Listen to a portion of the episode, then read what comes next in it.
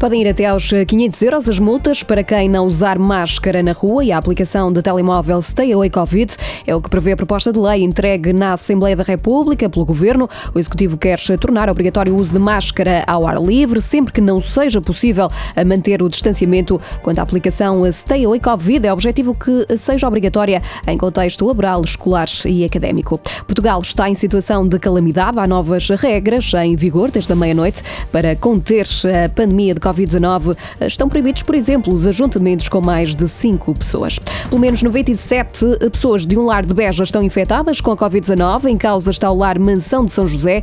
Entre os infectados estão 83 utentes do lar.